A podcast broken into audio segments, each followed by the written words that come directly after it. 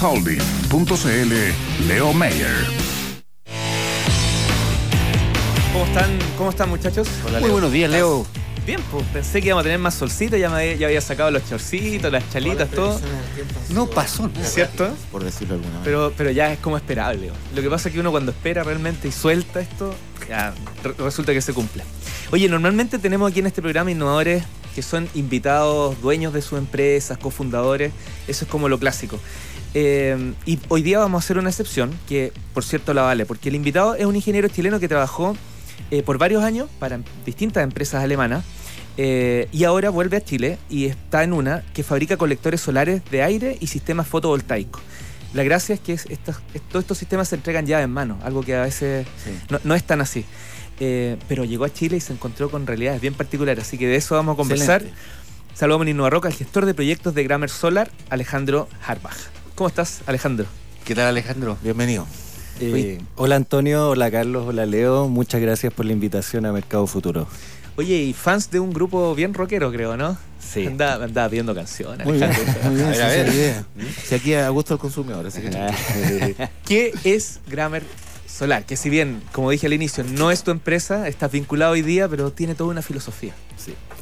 Bueno, Grammer Solar Chile es una empresa alemana con más de 35 años de experiencia en el mercado solar mundial, en los cuales hemos innovado y seguimos innovando constantemente nuestros productos. Ahora en Chile estamos activos hace tres años, ofreciendo los sistemas fotovoltaicos on-grid llave en mano y nuestros colectores solares de aire. ¿Y tú representas esta empresa acá o eres parte de un equipo?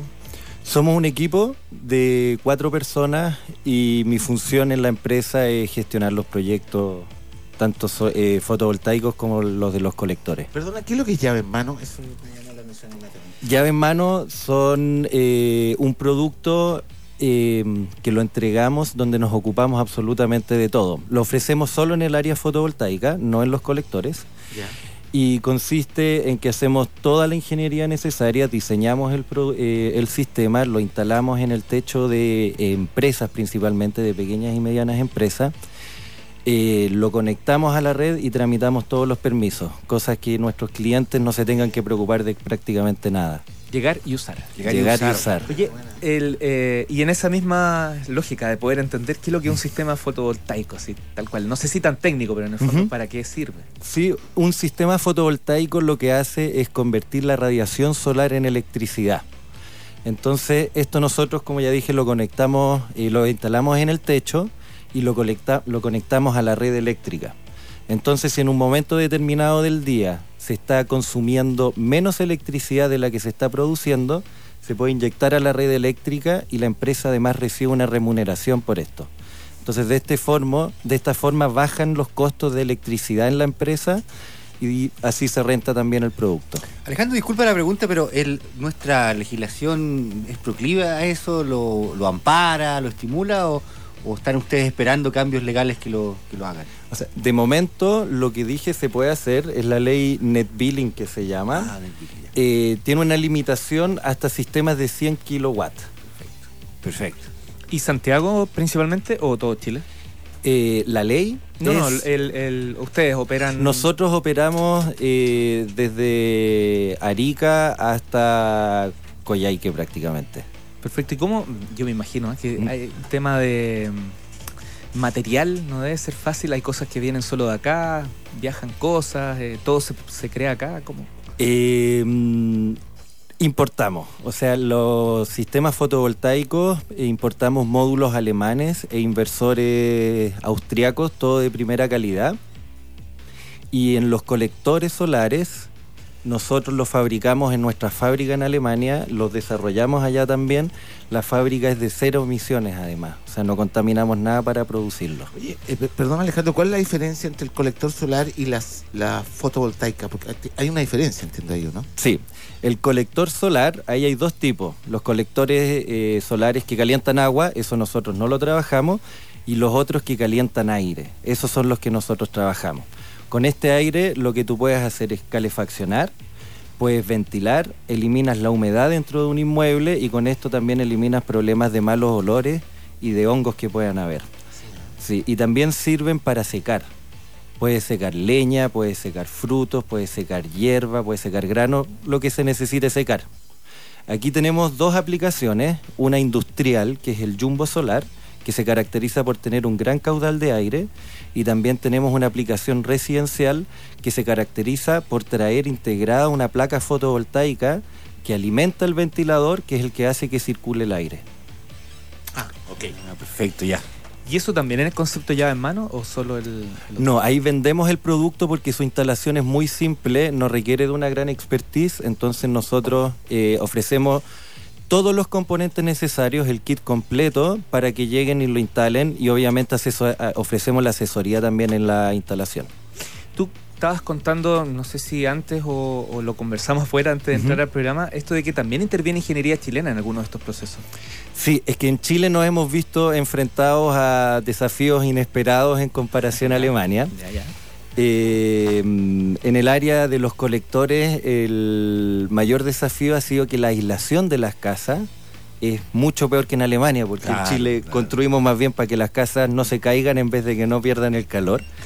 Claro. Eh, Incluso en el sur. Incluso en el sur. en el sur, de hecho, sí, mira, en el sur tenemos varias instalaciones de estos productos y hay un ejemplo que a mí me encanta nombrar, que de una familia en Chiloé instaló uno de estos productos y nos agradecían muchísimo, sobre todo porque en invierno recuperaron la vista al mar porque ya no se le empañan los vidrios. Ah, claro, claro. Mira, lo que son los saltos también de desarrollo eh, entre un país y otro en términos, por ejemplo, de ese tipo de cosas, ¿no? De, de la retención de calores de manera eficiente. Ahí hay todo un tema de costo de, de vida de las personas, ¿no? Absolutamente, Sí. calidad. Bueno, y otro desafío que nos hemos, al que nos hemos enfrentado acá en Chile ha sido en el área fotovoltaica.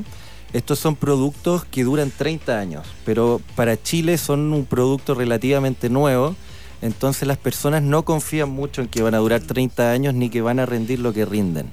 Pero como nosotros sí estamos convencidos de nuestro producto, sabemos la calidad que estamos ofreciendo, desarrollamos un modelo de financiamiento, el modelo ESCO, Energy Services Company. Este modelo consiste en que nosotros financiamos hasta el 90% de la inversión total, le instalamos a la pyme el sistema en su techo y luego le vendemos electricidad por 20 años a un precio más bajo que el que se lo- del que se lo compran a la distribuidora. Esto, eh, oye, a mí este tema me encanta. ¿eh?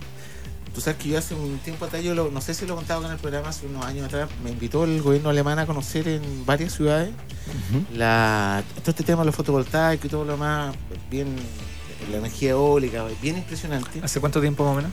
Para- cuatro años más o menos, cuatro años atrás. eh, por, ejemplo, tuvimos la, en Berlín, eh, la estación de tren en Berlín tiene una parte fotovoltaica ya, magnífico. Eh, no, fue una experiencia muy interesante. Eh, Acá lo. No, iba a preguntar si acá ve también que hay un desarrollo. claro, pero allá buena parte de esta industria la empujó el Estado al inicio, al inicio, creó las leyes y todo lo demás. Desde esa perspectiva Marco. del modelo de negocio, ¿cómo sienten ustedes que, que se está empujando este tema? Eh, se comenzó con el pie derecho. O sea, primero se sacó esta nueva ley Net Billing que permite a los pequeños medios de generación conectarse a la red y venderle la electricidad. Ahora ahí quedan mejoras por hacerle y una muy buena medida encuentro yo que está tomando el Estado es el programa de techos solares públicos. El Estado está buscando edificios públicos con techos que cumplan las condiciones necesarias para estos sistemas y luego llama licitación. ¿Qué tiene que tener el techo para hacer? O sea, el Estoy techo en el fondo, la menor cantidad de sombras posible y no ser muy débil, pero en Chile generalmente los techos Son buenos, son pues, buenos, sí. Perfecto.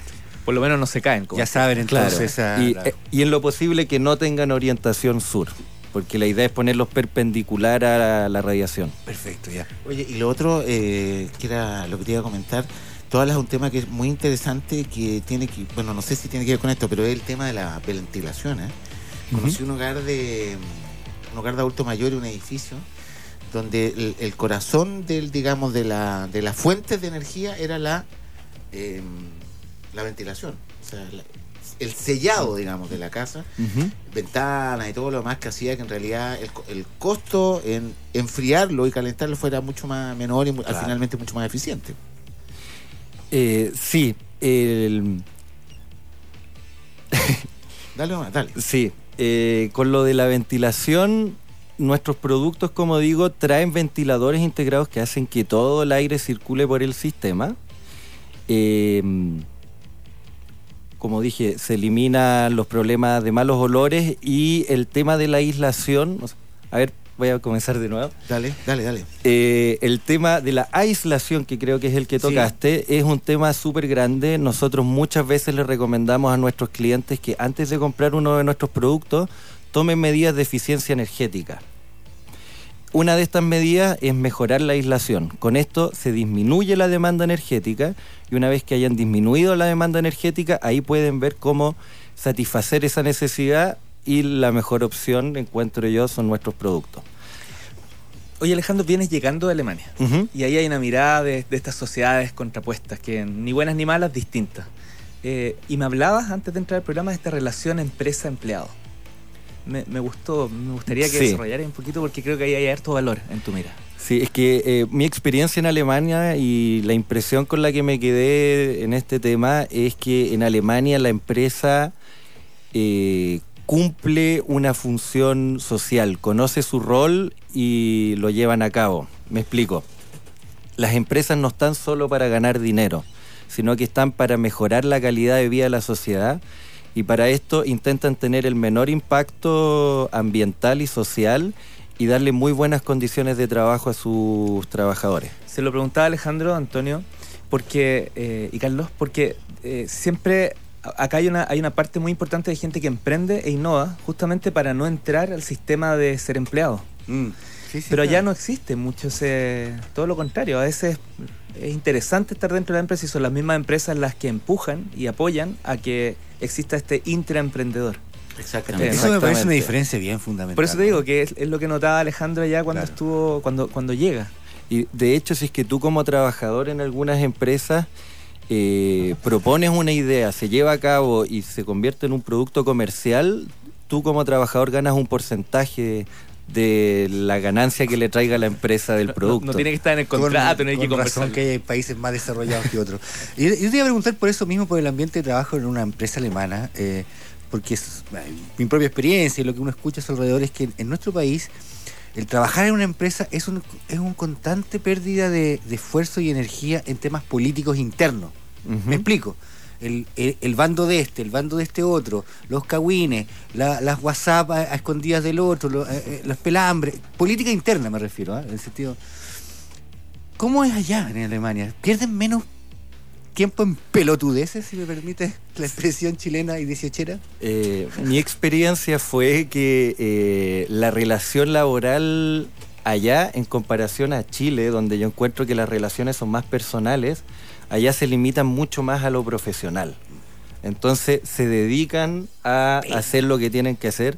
Una cosa que a mí me llamaba mucho la atención y que me costó bastante es que prácticamente no almuerzan. Son capaces de quedarse sentados, comerse un sándwich, seguir trabajando para irse más temprano para la casa. Se respetan perfectamente. Claro. Tú, antes de todo esto, emprendiste. Sí, ¿Y qué pasó? Bueno, emprendí, eh, era una, un taller de quincallería en metal. Y Súper artesanal. sí, era bastante artesanal. Teníamos dos prensas, un torno y un par de sierras. Y bueno, quebré. El motivo fue que me di cuenta muy tarde que dependíamos mucho de un cliente. Y este cliente eh, comenzó a cerrar sucursales, perdimos el volumen de venta y tuvimos que Te fuiste a Alemania, estuviste 11 años, volviste, ahora estás dentro de una empresa. ¿Vaya a volver a emprender o no? Sí, quiero volver a emprender, no inmediatamente, pero sí en un futuro cercano.